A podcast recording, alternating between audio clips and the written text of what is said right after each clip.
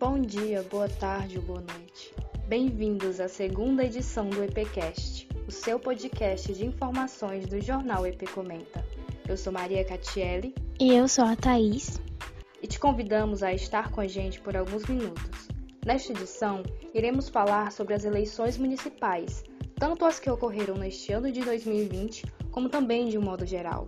Também falaremos como se dá o processo das políticas públicas estabelecidas e como isso afeta nossas vidas. Ficou curioso? Então fica aqui com a gente que é só sucesso.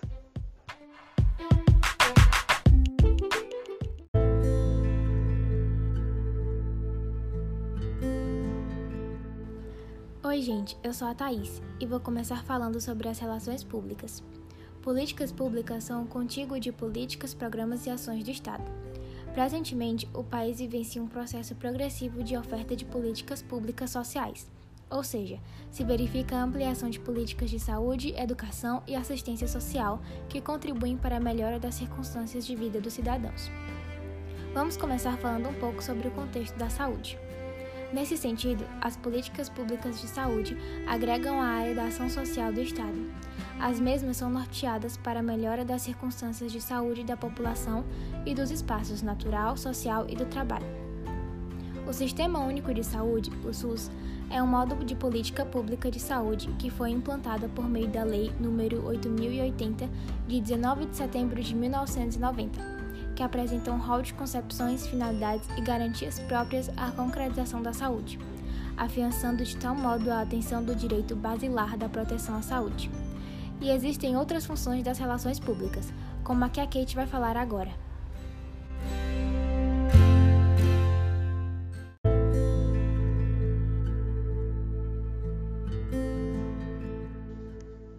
Isso mesmo, como as políticas educacionais que constituem um elemento de padronização do Estado, guiado pela sociedade civil, visando garantir a todos o acesso à educação de qualidade.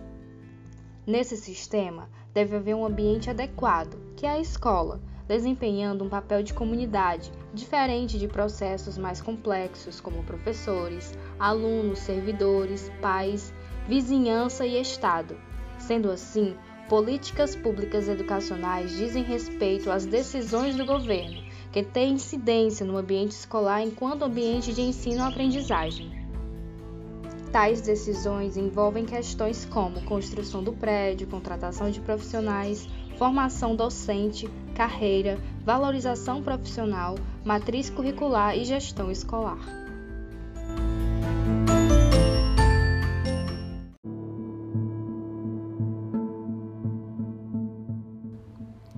Incontáveis são os danos causados pelo poder público, por ação ou omissão, direta ou indiretamente, ao meio ambiente.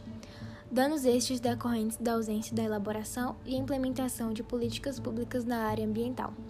Dispõe o terceiro artigo 225 da Constituição Federal que as condutas e atividades consideradas lesivas ao meio ambiente sujeitarão os infratores, pessoas naturais ou jurídicas, a sanções penais e administrativas, independentemente da obrigação de reparar os danos causados, restando evidente que a responsabilidade de pessoas naturais ou jurídicas está garantida.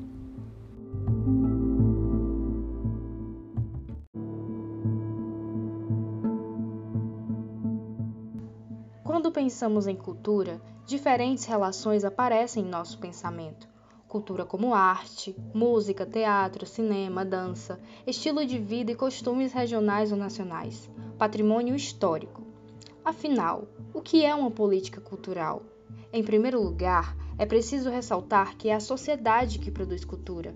O Estado possui outro papel, o de estabelecer mecanismos de preservação e incentivo cultural o que significa dispor de recursos e instrumentos criados com a participação da sociedade como um todo.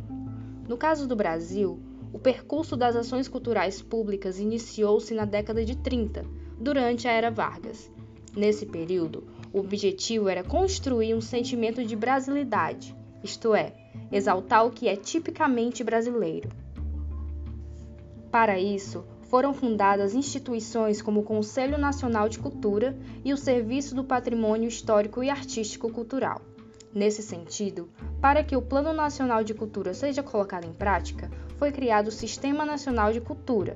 Essa organização sistêmica possibilita a articulação entre Estado, sociedade civil e representantes das áreas culturais.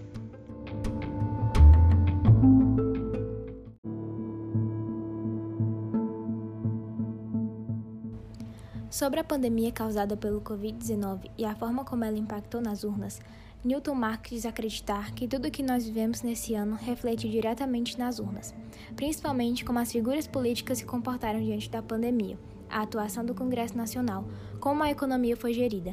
Tudo isso acaba batendo nas eleições locais, nos municípios, destacou. De acordo com os dados do Tribunal Superior Eleitoral, o TSE, mais de 147 milhões de eleitores estavam aptos a participar das eleições municipais de 2020. Mas o próprio órgão reconhece que houve um número expressivo de pessoas que deixaram de comparecer às urnas. Para Newton Marx, esse número se deve principalmente à Covid-19.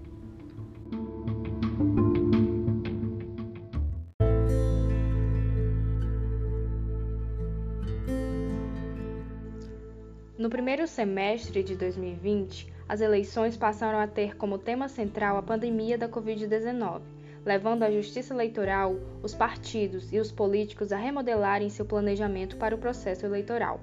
Em maio, com dificuldade em controlar a pandemia, o Congresso adiou as eleições municipais com a promulgação da PEC 18 de 2020, originando a Emenda Constitucional 107. O primeiro turno foi marcado para o dia 15 de novembro e o segundo para o dia 29 de novembro.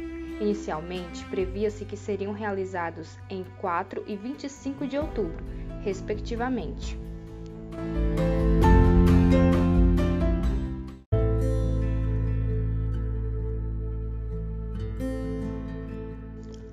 Os eleitores escolheram os prefeitos, vice-prefeitos e vereadores dos 5.570 municípios do país, exceto Brasília, que não tem prefeito e vereadores, e Macapá, cujas eleições foram adiadas para 6 de dezembro e 20 de dezembro.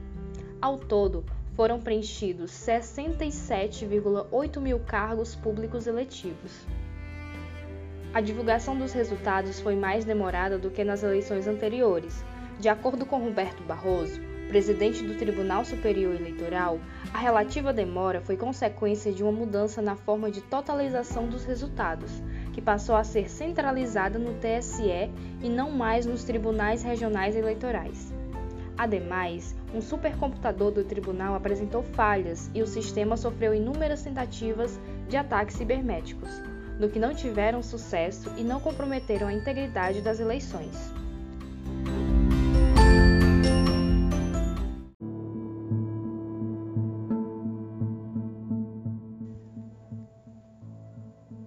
Também houve um ligeiro aumento no número de mulheres eleitas prefeitas e vereadoras. No pleito anterior, as mulheres representavam 11,7% dos escolhidos para liderar o executivo, quantidade que aumentou para 12% em 2020. O número de vereadoras cresceu de 11,5% para 16% no mesmo período. Os eleitores de 948 cidades não elegeram nenhuma mulher para a Câmara Municipal enquanto os de 1.185 cidades escolheram apenas uma mulher como vereadora.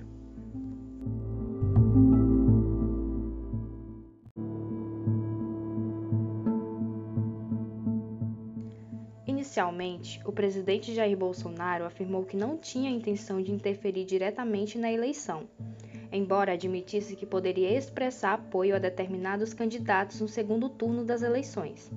Bolsonaro apoiou candidatos pouco antes do dia da votação em primeiro turno, por meio de lives na internet, mas seu apoio não se mostrou eficaz, tendo em vista que a maioria desses candidatos não conseguiu se eleger.